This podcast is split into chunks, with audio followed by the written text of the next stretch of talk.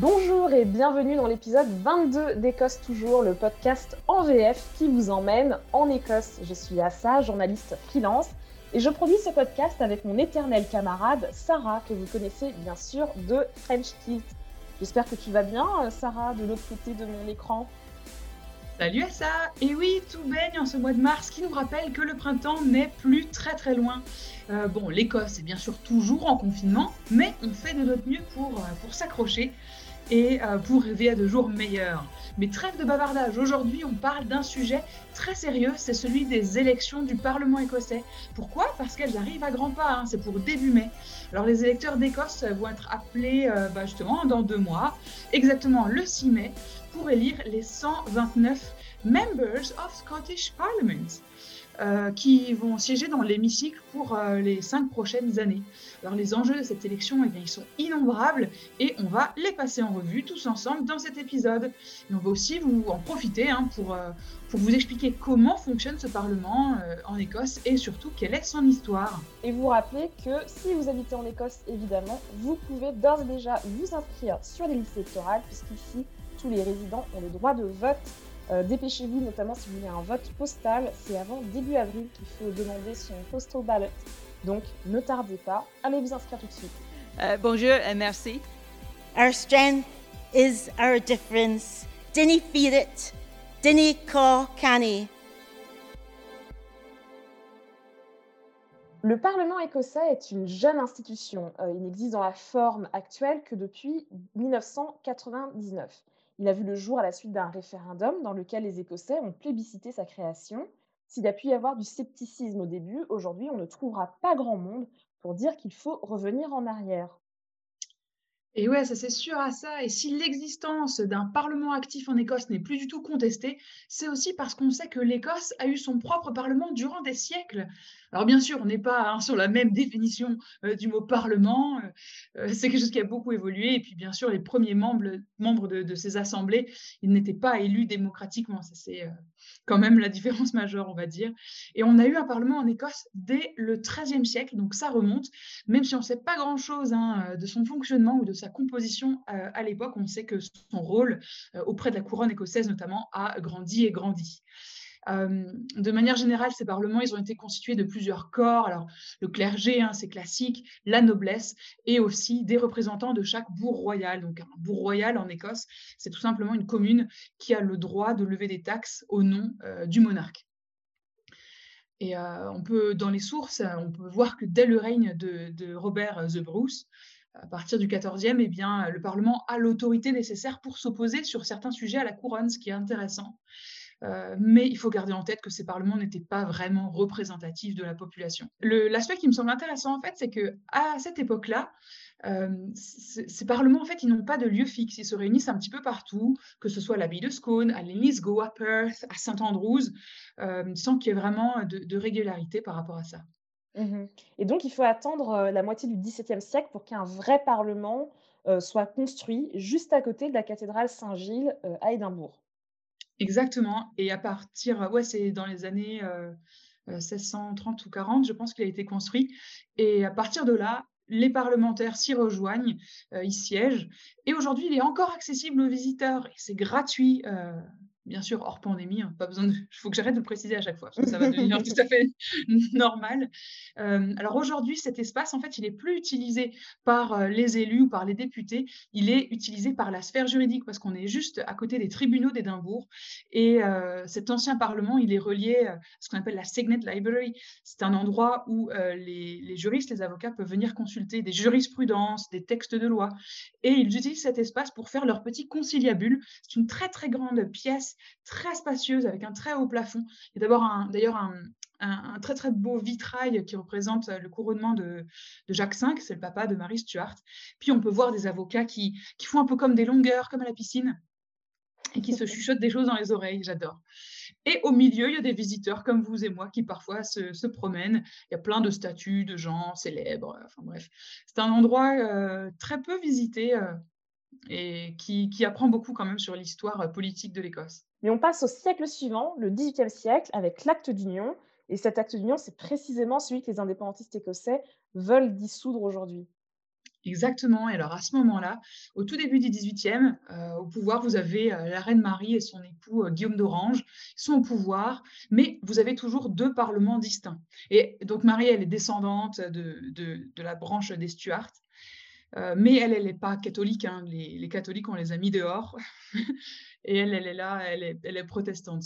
Et on a toujours ces deux parlements distincts, ça commence un peu à poser des problèmes. Et en Écosse, d'ailleurs, on est en train aussi d'essuyer un gros, gros échec dans la politique coloniale, c'est le projet d'Arien.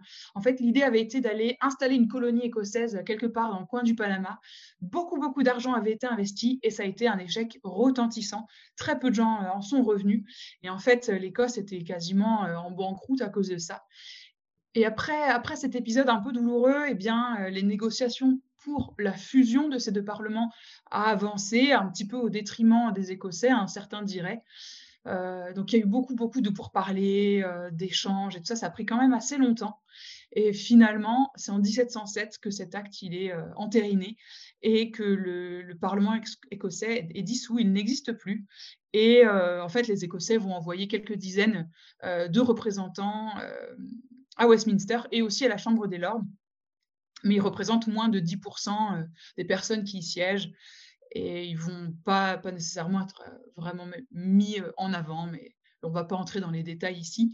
En tout cas, c'est à partir de ce moment-là qu'on commence à parler de cette construction de la Grande-Bretagne, avec un seul parlement, un seul monarque. Ça, c'était le cas depuis 1603, mais quand même une, cette, union politique qui, qui, commence à, à juste s'organiser. quoi. Mmh ouais et là, on fait une avance rapide jusqu'à la fin du XXe siècle avec le grand retour du Parlement écossais. Ouais, parce qu'en fait, la, la, question du rôle de l'Écosse, la question de la dévolution euh, et de cette décentralisation potentielle des pouvoirs, peut-être le retour d'un Parlement, elle a été présente en fait tout le long du XXe siècle, mais on l'a toujours repoussé parce qu'il y avait toujours des choses plus urgentes, il y avait toujours euh, les guerres mondiales, d'autres crises. Euh, et finalement, on a commencé à étudier cette idée d'une assemblée écossaise avec certains pouvoirs. Il y a eu un premier référendum en 79 à ce propos. Euh, alors, les résultats, en fait, le oui a gagné, mais on n'avait pas atteint la participation minimum qui était en fait mise comme critère dans ce projet de loi. Et à cause de ça, en fait, on n'a pas pris en compte ce référendum et rien ne s'est vraiment passé. On a mis cette histoire d'assemblée au placard, mais euh, bien sûr, toute cette campagne a continué à grandir, à grandir, et on a remis le couvert en, 97. Et cette fois-ci, on fait un nouveau référendum. Euh, l'idée là, c'est d'ouvrir un parlement, et là, pour le coup, c'est un gros yes à 75%. Donc, euh, qui a vraiment changé pas mal de choses et ce qui a eu comme conséquence directe euh, même si ça a pris un petit peu de temps hein, d'ouvrir, euh, de faire siéger un parlement en 99. Mais à ce moment-là, euh, en 99, il n'y a pas encore de parlement physique. il n'existe pas encore, il faut le construire et les tout premiers élus se réunissent dans d'autres lieux, en fait, à Édimbourg pas la peine de rentrer dans, les détails euh, là-dessus. Et c'est aussi euh, dans ce cadre-là qu'on va décider qu'il y a certains sujets qui sont dévolus euh, à l'Écosse et d'autres qui restent réservés à la Grande-Bretagne, mais on y reviendra tout à l'heure. Oui, tout à fait. Comme tu disais, en fait, au début, ce Parlement n'a nulle part où siéger, donc il ne peut pas être itinérant comme, comme avant. Il va falloir attendre plusieurs années, jusqu'en 2004, à vrai dire, pour que le nouveau Parlement soit prêt à l'usage. Et oui, en plus, il a été dessiné par un architecte catalan qui s'appelle Enric Miralles. Euh, il a mené une super réflexion autour de la nature, du bois, de l'histoire géologique de l'Écosse. L'intérieur du Parlement est vraiment très lumineux. Et d'ailleurs, si vous allez dans l'ancien Parlement, vous verrez qu'il y a des très très belles poutres au plafond. Euh, on retrouve hein, cet usage des poutres dans le nouveau Parlement, donc il y a beaucoup de liens euh, à tisser.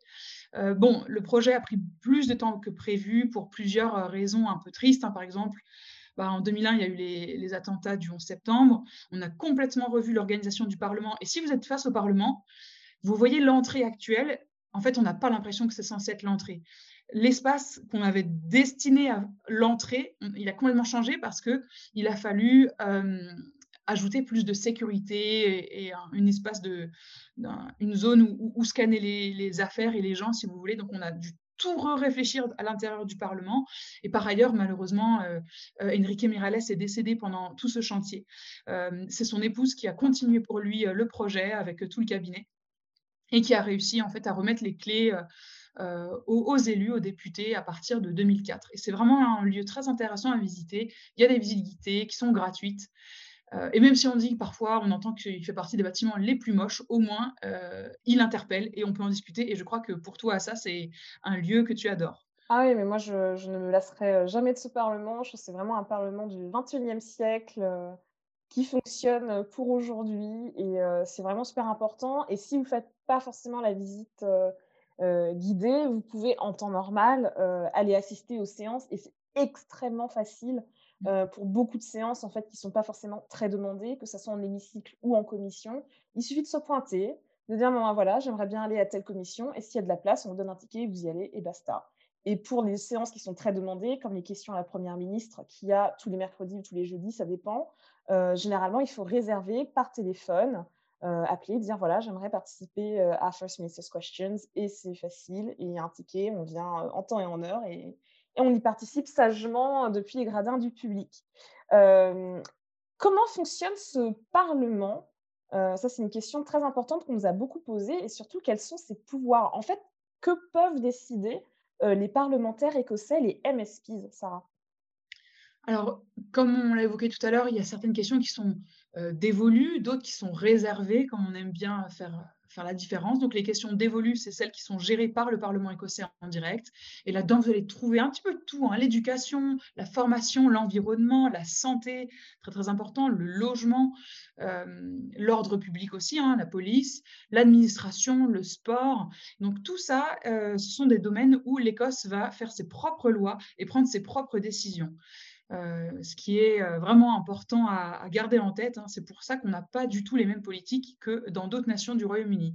Mais cela dit, euh, la Grande-Bretagne garde, quand même certains pouvoirs, et c'est notamment le cas pour la défense, l'emploi, la politique étrangère et l'immigration, et le commerce et l'industrie, qui ne sont pas pour l'instant sous, le contrôle du Parlement écossais.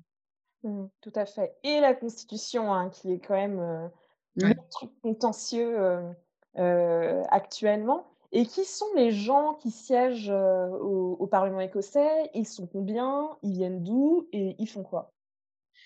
Alors, si vous regardez les... Enfin, en ce moment, les sièges sont vides, mais quand on regarde les, débats au Parlement, euh, eh bien, on peut se rendre compte très rapidement qu'il y a exactement 129 députés et ils viennent de toute l'Écosse. Alors, c'est assez curieux, mais il y a 73 députés de circonscription et 56 députés de région. Donc, vous, si vous habitez en Écosse, vous avez votre député de circonscription de votre quartier, mais aussi sept députés de région. Et bien sûr, ces gens-là ne sont absolument pas nécessairement du même euh, parti. Et quand vous votez, vous élisez à la fois votre député de circonscription et aussi votre député régional. Alors ces gens-là, ils se réunissent, ils vont proposer, discuter, adopter euh, des projets de loi. Ces projets de loi ensuite, eh bien, euh, ils vont être euh, mis à exécution par les membres du gouvernement qui vont devoir rendre des comptes. Et sachez aussi que ces projets de loi, en fait, ils peuvent être proposés par tout le monde. Et une fois qu'ils sont proposés, il y va y avoir des, commissions qui vont les observer, ils font les, enfin, réfléchir si en effet c'est important ou pas, et y mettre aussi des amendements. Euh, une fois qu'un, ça c'est très curieux hein, par rapport à d'autres systèmes que l'on connaît, notamment le système français. Euh, chaque projet de loi, il va être voté par le Parlement, mais ensuite on le met au frigo pendant quatre semaines. Et ça, c'est pour permettre euh, à quelqu'un de s'opposer en fait à ce projet de loi ou potentiellement de dire ah attention, là vous avez légiféré sur quelque chose qui n'est en fait pas dans votre pouvoir. Euh, et dernière étape avant euh, la consommation, euh, c'est qu'en fait, ce projet de loi, il est passé au monarque qui doit symboliquement, du moins, donner son accord pour, pour ces projets de loi. Et puis ensuite, en voiture Simone, la loi est appliquée. le dernier petit truc intéressant à savoir sur ces députés, c'est que vous pouvez très facilement les contacter. Il y a un site qui, s'appelle Write to Them, écrivez-leur. Et quand vous êtes sur ce site, vous tapez votre postal votre code postal. Et là, on vous dit quel est votre élu de circonscription, votre élu à la mairie euh, de votre council. Euh, on vous donne tous vos élus, même vos MPs euh, à Westminster, et vous pouvez très facilement leur écrire. Sachez qu'ils sont tenus de vous répondre, alors pas nécessairement personnellement, mais des membres de leur équipe. Et au bout d'un moment, vous allez avoir des petits, des petits emails qui vous disent alors, est-ce que votre élu vous a répondu, oui ou non? Et en théorie, s'ils ne répondent pas, ils sont censés se faire taper sur les doigts. Moi, dès que j'ai utilisé ce, site, j'ai eu des réponses, j'ai eu un échange. Donc, c'est quelque chose qui fonctionne plutôt bien. Mmh Nous avons parlé à Malcolm Chisholm, qui faisait partie de ces élus qu'on pouvait contacter euh, sur le site Right to Them, puisqu'il a été MSP pendant plusieurs années. Il a été euh, aussi au gouvernement écossais en tant que ministre. Mais avant de faire une carrière politique en Écosse, il a été MP, Member of Parliament, donc au Parlement britannique. Donc avec cette triple casquette, il peut nous parler de manière très juste, très intéressante de ce que le gouvernement et le Parlement écossais ont changé à la vie politique et la vie publique ici en Écosse et aussi comment l'Écosse a changé en ayant ce forum euh, politique et cet organe législatif qui parlait spécifiquement des questions écossaises. Malcolm Chisholm a donc été MP et MSP pour le Parti travailliste. On l'écoute tout de suite. J'étais euh, député à Londres euh, dans les années 90, ce qui m'a plu, mais je voulais faire partie du nouveau euh, Parlement à Édimbourg euh, parce qu'il allait euh, gérer une grande partie des, affaires écossaises, par exemple la santé, que, que, j'aime beaucoup, et, l'éducation et la justice. Et aussi, j'espérais à cet homme-là une culture politique nouveau et différent. Euh, dans le passé, j'espérais euh, une nouvelle culture. Je ne sais pas si, euh, s'il, y a, s'il y une nouvelle culture à ce moment, mais beaucoup de personnes ont espéré une nouvelle culture politique. Et, justement, ces premières années au Parlement écossais, à partir de 1999, Comment est-ce que ça s'est passé? Quels souvenirs est-ce que vous avez des tout, du premier ah, Parlement C'est très intéressant parce que, en effet, beaucoup de lois euh, importantes euh, ont été euh, adoptées à, ce temps-là. par exemple, sur la santé mentale et sur les problèmes des, des sans-abri mais souvent, euh, les journalistes euh, préféraient écrire euh, sur d'autres sujets. par exemple, ils ont écrit du coût du nouveau Parlement à Holyrood, qui était bien supérieur aux estimations de départ. C'était un grand problème euh, pendant euh, plusieurs années. Mais toujours, je dis, il y avait beaucoup de lois importantes à ce temps-là et c'est important de se souvenir de ça, je pense. Mmh quelles sont les grandes réformes ou les grands moments qui ont marqué l'histoire de, de Hollywood, l'histoire du Parlement écossais. Vous parliez des lois importantes qui ont été votées dès 1999 ah, ah, ah, euh, Pour moi, personnellement, quand euh, j'étais ministre, par exemple, il y avait des lois, par exemple, sur la euh, santé mentale, que j'ai parlé de, de ça récemment, et aussi, euh, quand j'étais euh, ministre, une loi euh, à propos de la, gratuité des soins à domicile pour les personnages âgés. il y avait aussi une importante réforme foncière et bien sûr, défense de fumée euh, dans les lieux euh, publics. Euh, deux grands moments, évidemment, ont été quand le nouveau Parlement à Holyrood a ouvert ses portes en 2004 et, et, le référendum sur l'indépendance dix ans après. Mais pour moi, euh, chaque moment euh, est un grand moment. Je me souviens des affaires écossaises à Westminster avant la dévolution. Et c'est merveilleux, merveilleux maintenant de pouvoir traiter les affaires écossaises tellement mieux et comme nous voulons. Hmm. Et c'est ça qui était important avec la dévolution, c'était de donner le temps et l'espace pour vraiment traiter des problématiques locales euh, qui, euh, qui concernaient l'Écosse. Justement, par exemple, la question foncière, la fameuse land reform, peut-être n'aurait jamais vu le jour s'il n'y avait pas eu la dévolution. Non, ce n'était possible à Westminster avant la dévolution. Peut-être euh, il y avait un ou deux lois écossaises chaque année. C'était un, un, grand, un, grand problème à ce temps-là. À votre avis, là, on, va quand même vers le cinquième Parlement. Est-ce que pour vous, c'est l'âge de la maturité? Est-ce que maintenant, c'est une institution que les gens sont contents d'avoir ici en Écosse, malgré un certain désamour pour la politique? Presque tous les gens, je crois, sont contents d'avoir le Parlement écossais. Même le Parti conservateur maintenant soutient le principe de d'évolution, bien qu'il ait été très opposé euh, dans le passé. Selon les sondages d'opinion, la plupart des gens ont plus confiance au Parlement écossais qu'au Parlement du Royaume-Uni. Et pourtant, ces dernières semaines, avec euh, les polémiques qu'il y a eu autour du code ministériel que Nicolas Sturgeon aurait, euh, euh, n'aurait pas respecté, cette, commission d'enquête au Parlement écossais sur la manière dont le gouvernement a géré les accusations de harcèlement sexuel, on a entendu beaucoup de journalistes, beaucoup de commentateurs et parfois même des élus dire que la dévolution ne marchait pas, qu'il y avait quelque chose de foncièrement cassé dans la démocratie écossaise. Et quand vous avez entendu euh, cela, vous, vous avez réagi comment? C'était quoi votre sentiment? Est-ce que vous pensez que c'est légitime de remettre en question euh, la, dévolution écossaise de cette manière?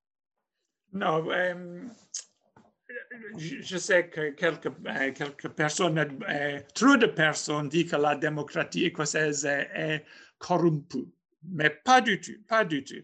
Trop de gens exagèrent pour des raisons politiques, euh, parce qu'ils n'aiment pas le gouvernement écossais euh, ou l'indépendance. C'est vrai qu'Alex Salmond a été un, grand problème, mais Personnellement, je ne trouverai rien à redire à Nicolas Sturgeon. Je suis le Parti travailliste, mais euh, tout, euh, mais, mais, je dis, et, je, je, le dis en Twitter euh, aussi, que je ne trouverai rien à redire à, à Nicola Sturgeon. et sur le fait que les conservateurs, donc aujourd'hui, défendent la, dévolution, euh, on a quand même eu des échos du Premier ministre Boris Johnson, euh, qui a dit à des députés euh, conservateurs en privé, je crois, sur une réunion Zoom, que la dévolution était, je cite, une catastrophe. Est-ce que la dévolution est une catastrophe pour le Royaume-Uni? Est-ce que finalement, on n'a pas provoqué le comment dire l'éclatement du Royaume-Uni comme on le connaît aujourd'hui? Peut-être Boris Johnson est une catastrophe euh, pour la dévolution. Euh, comme j'ai dit, euh, la révolution a permis de, de passer beaucoup plus de temps à traiter les, affaires écossaises, mais beaucoup de gens auraient souhaité plus la moitié de la population est maintenant favorable à l'indépendance et beaucoup plus de moitié est, contre le Brexit et contre le gouvernement conservatoire euh, et Boris Johnson en particulier. Et tout cela, je pense, euh, euh, augmente le soutien à l'indépendance. Donc, je ne sais pas que la dévolution est une catastrophe, mais Boris Johnson et le gouvernement conservatoire sont une catastrophe pour dévolution. Et je pense que c'est pourquoi plus de personnes maintenant sont favorables à l'indépendance. Quand le Parlement a été ouvert, donc quand, il y a eu la première session inaugurale dans le nouveau bâtiment de Holyrood, il y a un poème qui a été lu, il me semble, de Edwin Morgan, qui disait Nous avons un bâtiment qui est plus qu'un bâtiment, nous avons un Parlement qui est plus qu'un Parlement. et je me demandais à quel point c'était vrai. Est-ce que l'Écosse et comment les Écossais, en tant que société, ont changé avec ce Parlement? Comment ça a refaçonné euh, la nation et comment ça a contribué à créer l'Écosse qu'on connaît aujourd'hui? Euh, depuis que l'Écosse a son propre Parlement, et cela, je crois, lui permet d'être plus confiante. Et, aussi lui permet de se de, de soucier assez souvent du gouvernement à Londres. Euh, en ce qui concerne certaines décisions politiques. Euh, par exemple, pendant la pandémie coronavirus, c'est différent à Édimbourg euh, euh, qu'à Londres. Aussi, comme j'ai dit, peut-être surprenant pour beaucoup de personnes et pour le Parti travailliste dans le passé, mais maintenant, comme j'ai dit, beaucoup plus de gens soutiennent l'indépendance. Et comme, euh, comme, euh, comme vous savez, le soutien à l'indépendance souvent a dépassé 5% euh, récemment. Le Parlement de dévolution a produit ce, résultat très surprenant, je, crois. Et le Parti travailliste en particulier, mon parti, ne le voulait pas. Personne n'a euh, pensé que ça se passerait si vite, euh, euh, je pense. Puisqu'on a maintenant des élections qui s'approchent, hein, au mois de mai, ce sera pour le 6 mai les prochaines élections parlementaires. Qu'est-ce que vous souhaitez à, ce nouveau Parlement et aux personnes qui vont être élues dans ce Parlement?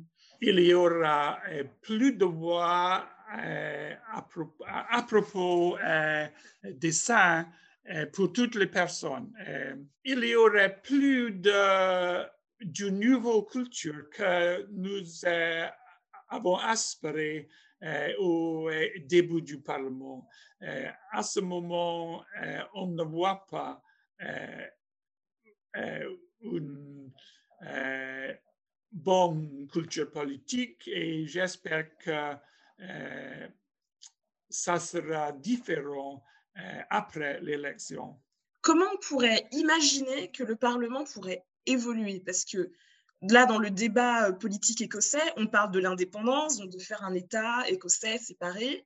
Euh, de l'autre côté, il y a les conservateurs qui disent mais non, le Royaume-Uni tel qu'il est dans la forme actuelle, c'est très bien, il n'y a pas de problème. Mais quelque part, il y a une troisième voie qui est proposée par les travaillistes et libéraux démocrates qui veulent réformer le Royaume-Uni.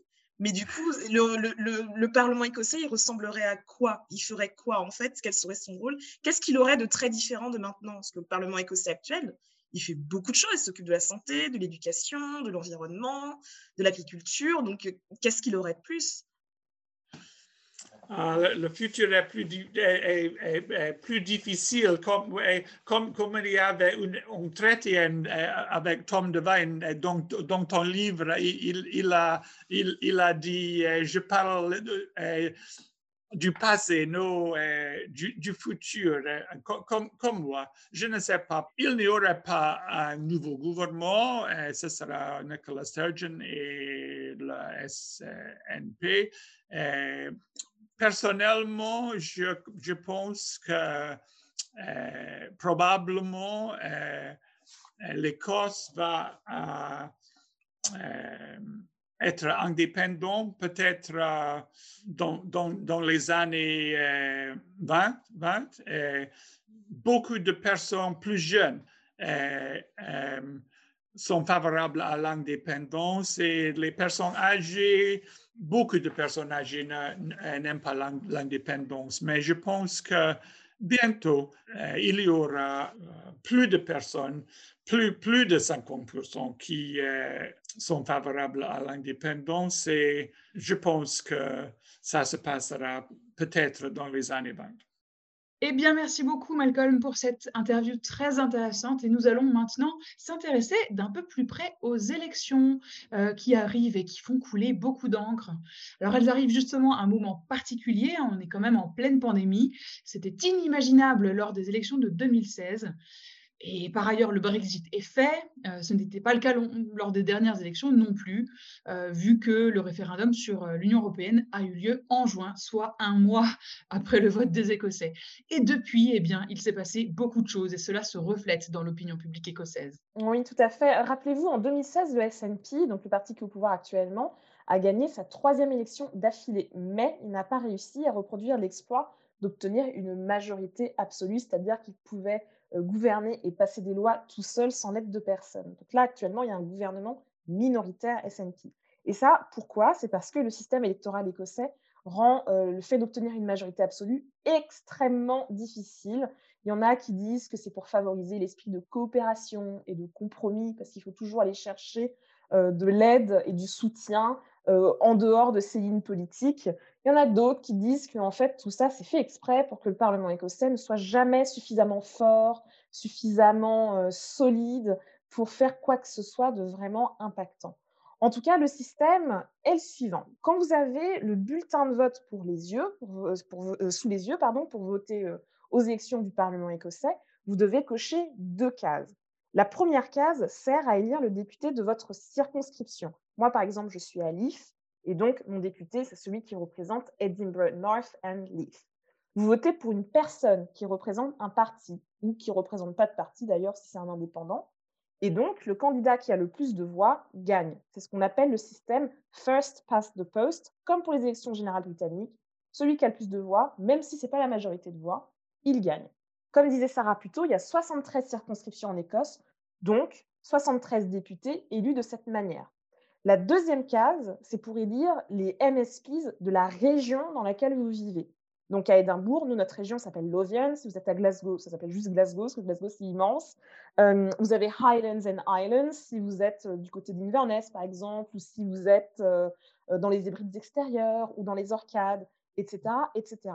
Là, vous votez pour une liste présentée par un parti, pas juste pour une personne que vous aimez bien. Et c'est là que ça se complique parce qu'il y a une dose de proportionnel. Et c'est pour ça que c'est difficile d'avoir une majorité absolue. En fait, il y a une formule mathématique qu'on appelle la formule d'Ont. Euh, et avec cette formule, on va calculer combien de sièges vont à telle ou telle liste par rapport au nombre de voix qu'elle reçoit. Et aussi par rapport au nombre de voix dans le vote de circonscription. Donc en fait, le but, c'est de favoriser les partis qui ont eu moins de votes dans les circos pour leur donner une chance au niveau régional. En fait, le truc, c'est que le système First Past the Post, il génère beaucoup de votes tactiques. C'est rare les gens avec le système First Past the Post qui votent vraiment avec leur cœur pour un petit parti parce qu'en fait, ben, ils peuvent considérer que le vote est gaspillé. Ça s'est vachement passé aux élections de 2019, par exemple, les élections générales, où euh, il y a beaucoup de gens qui ne sont pas forcément des indépendantistes et qui se sont dit, en fait, on a vraiment envie de bloquer les conservateurs, sachant que le Parti travailliste est super faible, on va voter SNP pour être sûr que ce n'est pas les conservateurs qui soient élus. Et là, c'est peut-être, enfin, c'est sûrement ce qui va se passer au niveau euh, circonscription.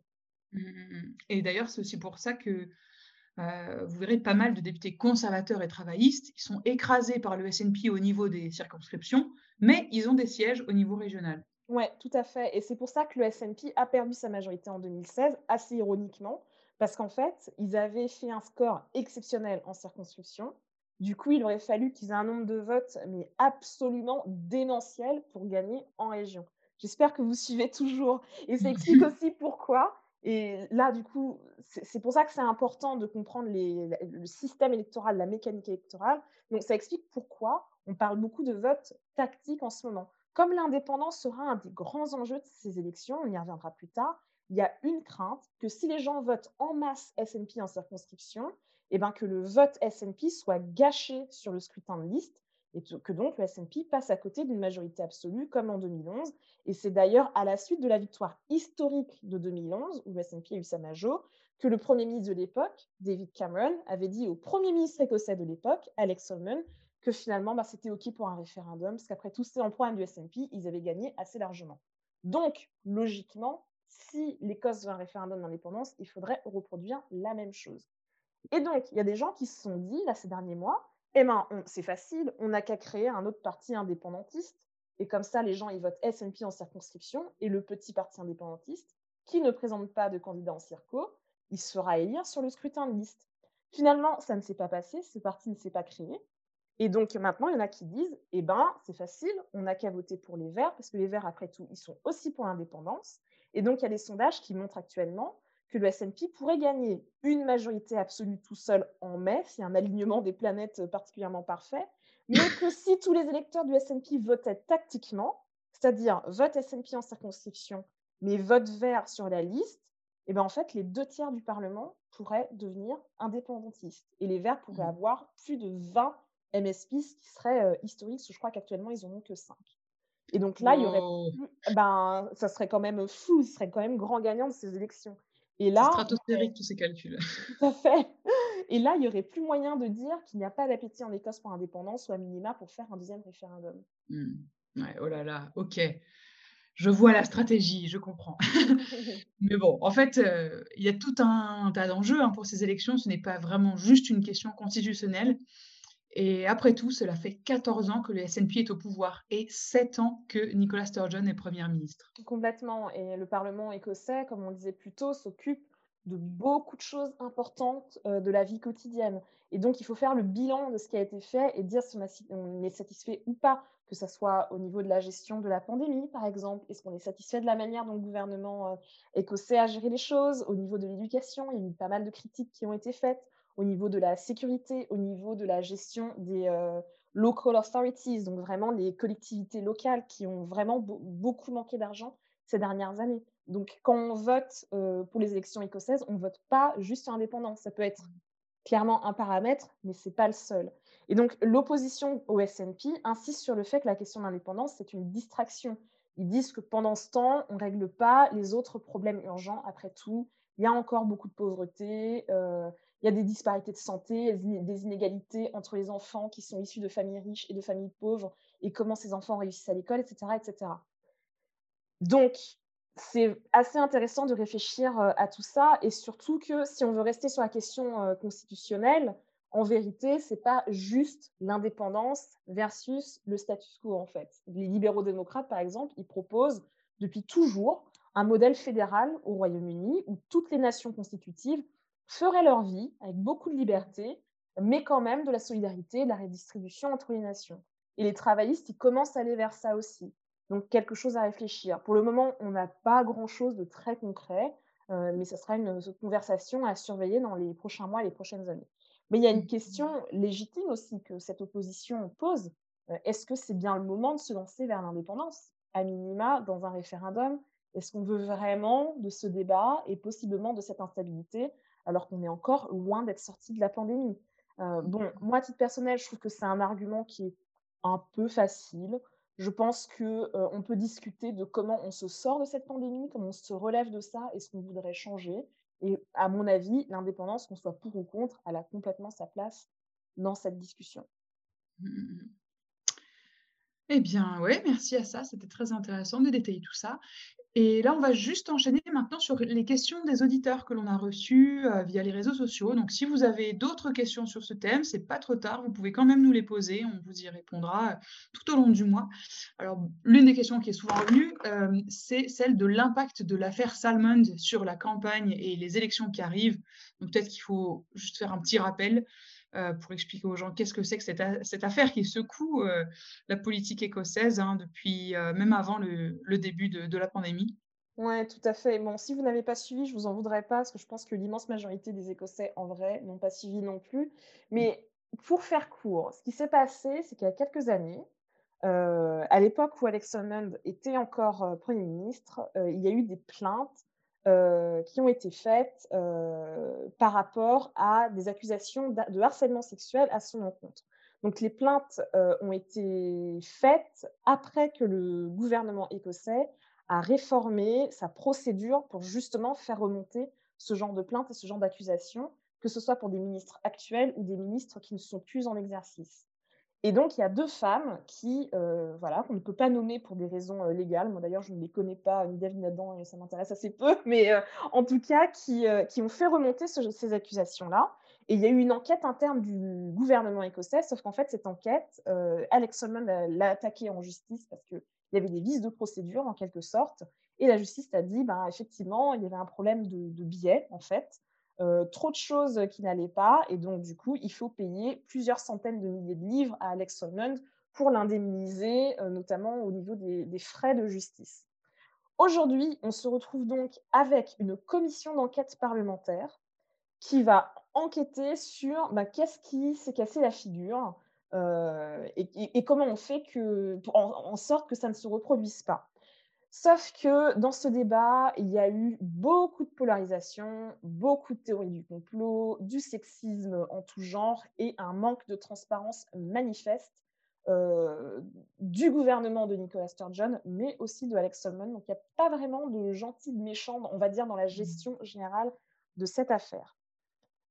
Cette affaire-là se mêle aussi à un autre débat qui empoisonne pas mal le SNP, autour des droits des personnes trans. Il y a une loi en fait qui avait été proposée, mais maintenant qui a été mise au placard parce que trop polémique dans le parti, qui s'appelle le Gender Recognition Act, et en fait qui propose que euh, les changements de, on va dire, euh, papier d'identité, etc., pour des personnes transgenres qui n'ont pas forcément fait une transition euh, chirurgicale, etc., soient moins intrusives, moins traumatisantes, plus faciles. On peut se dire globalement que c'est louable. Mais il y a certaines franges du parti qui disent que en fait, c'est un problème parce que si on donne des droits euh, à un groupe, ça veut dire qu'on en enlève à un autre. Et donc, on revient à ce même, euh, voilà, à ce même euh, débat. Il y a des féministes, certaines féministes, qui sont ultra, ultra contre. Et Sturgeon, elle ne fait pas partie de ces féministes ultra contre. Au contraire, elle, elle a dit qu'elle était en grand soutien pour cette mesure et alliée des personnes transgenres. Et ça, dans le parti, on a beaucoup qui ne peuvent pas l'accepter.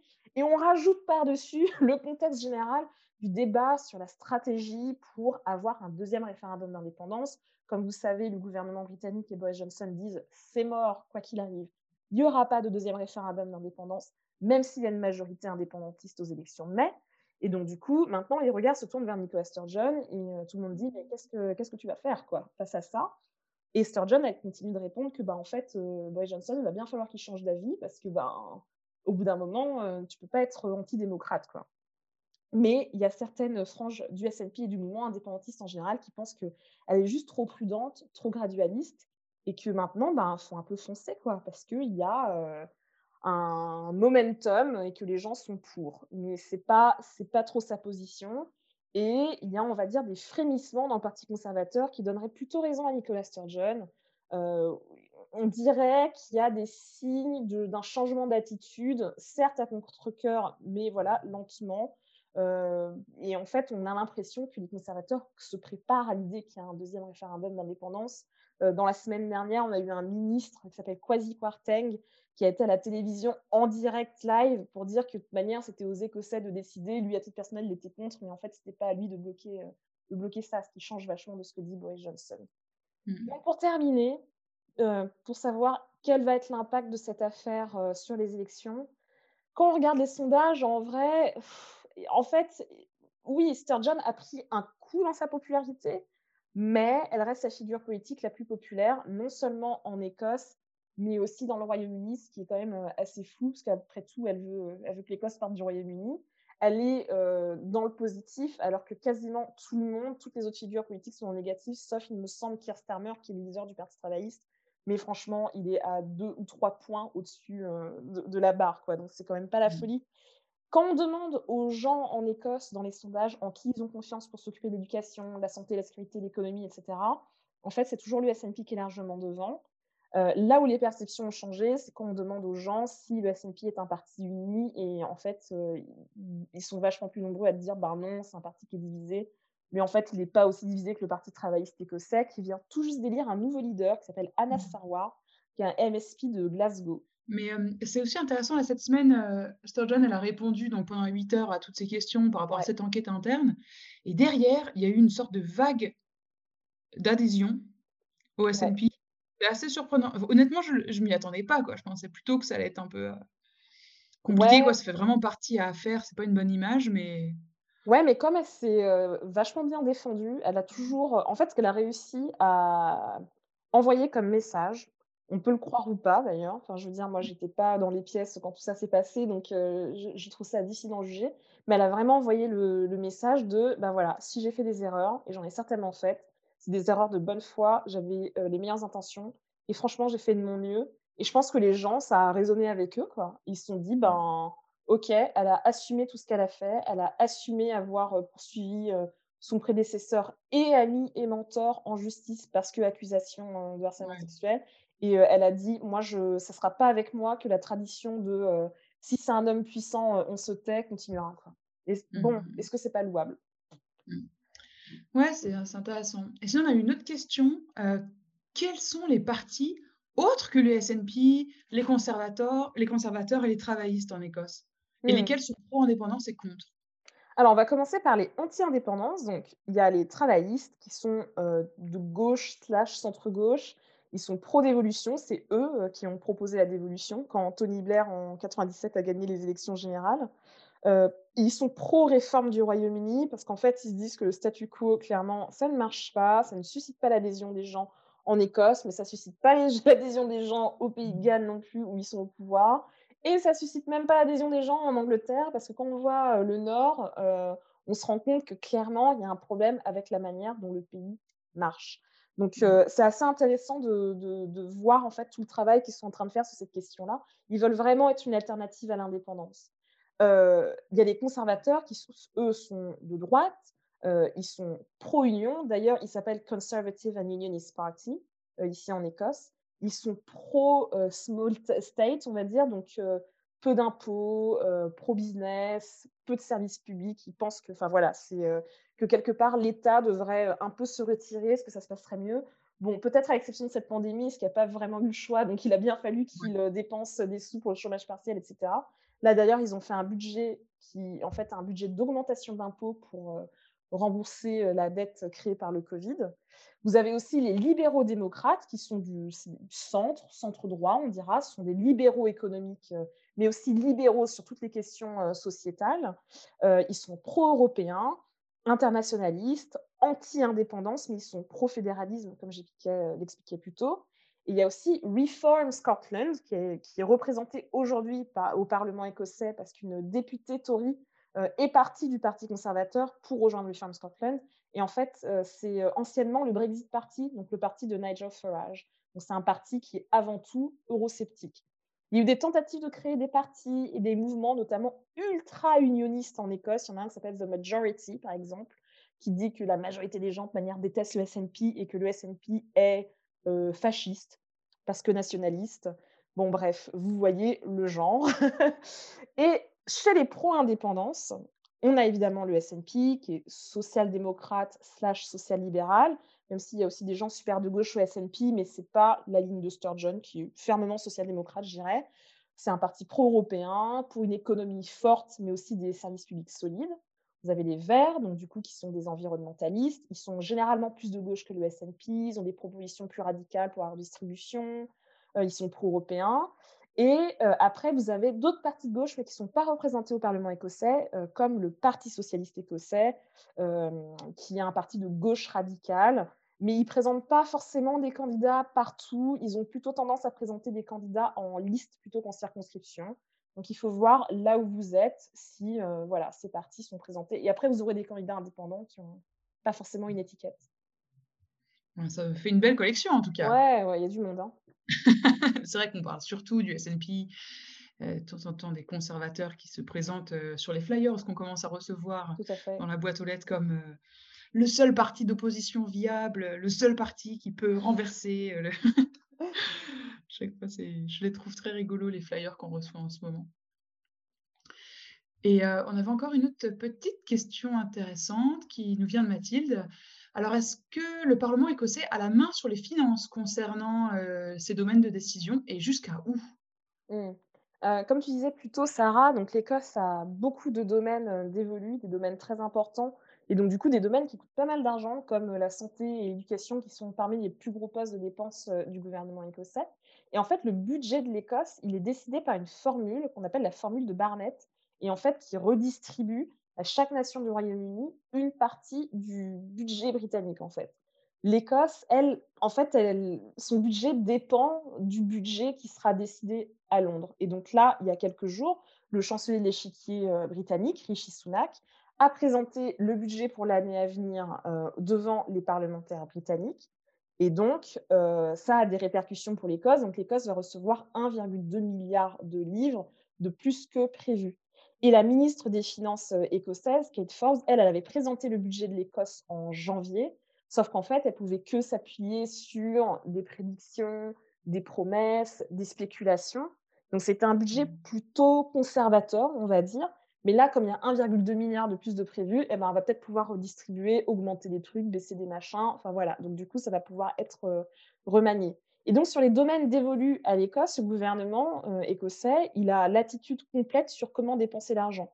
Donc, par exemple, sur l'éducation, c'est un système séparé de l'Angleterre. Eh ben, le gouvernement écossais, il dépense l'argent qu'il reçoit comme il veut. Et c'est pas Londres qui dit vous avez tant de milliards et donc il faut tant de pourcents pour l'éducation, tant de pourcents pour la santé, tant de pourcents pour ça. Franchement, l'Écosse, on lui donne l'enveloppe et on dit tu fais ta vie en fait.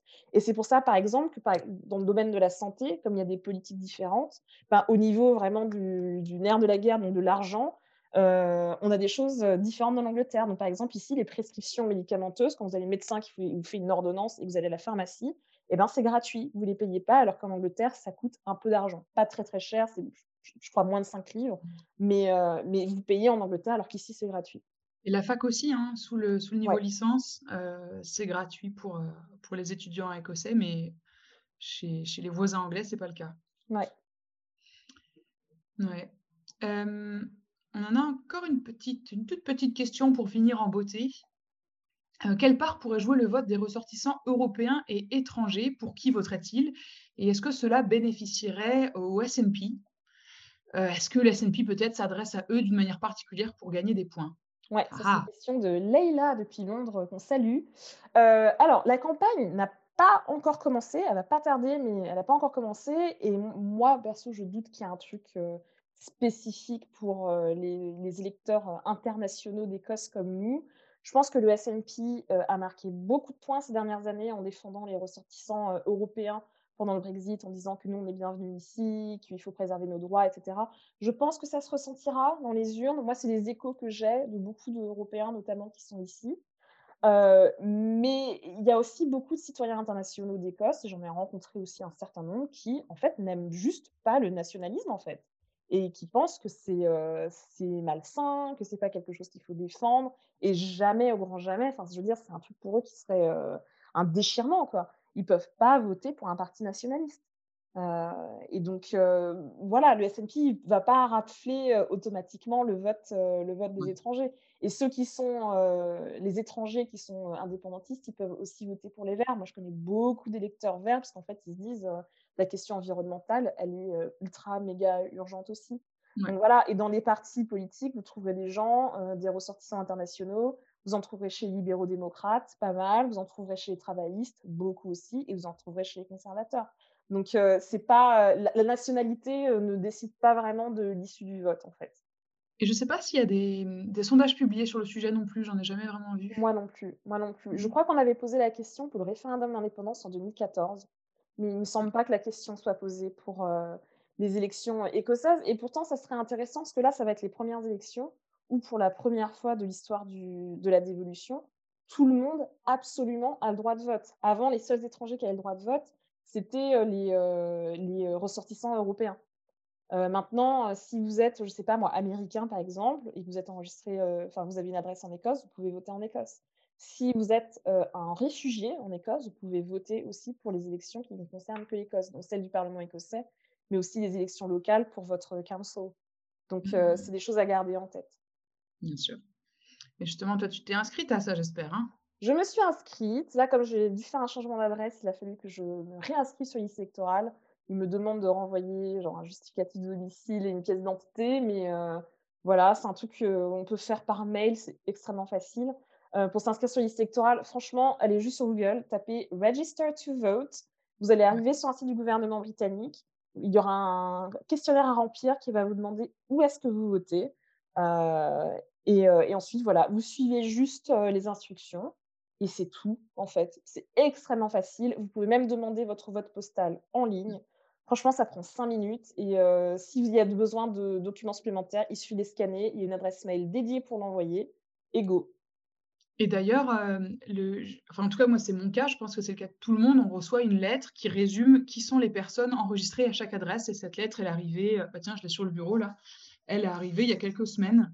Donc, on a le, ils disent, voilà, si jamais ça a changé, voilà les gens qui sont inscrits à cette adresse. Si ça a changé, allez sur le site, faites-le rapidement. Mmh. et pour voter par la poste, c'est avant le 6 avril. Tout à fait, un mois avant le scrutin. Je sais pas, je sais plus si je l'ai demandé ou pas. Il faudrait que je vérifie. Je me suis dit que moi, j'ai quand même beaucoup de chance d'aller voter en personne, parce que c'est toujours un moment un peu, voilà. Mais c'est quoi On ne sait pas ce qui va se passer avec le coronavirus et tout. Euh, je préfère avoir mon vote postal qui est assuré dans tous les cas euh, mmh. et ne pas l'utiliser, parce que c'est une possibilité. On peut recevoir son vote postal et, et quand même aller voter physiquement. Ouais, complètement. Euh, ou même renvoyer son vote postal et aller voter physiquement, et du coup, son vote postal est détruit. Donc, c'est flexible en fait. Donc, je me dis, c'est dommage de ne pas, de pas profiter de ça. Quoi. Ouais, ouais, ouais, non, c'est bien.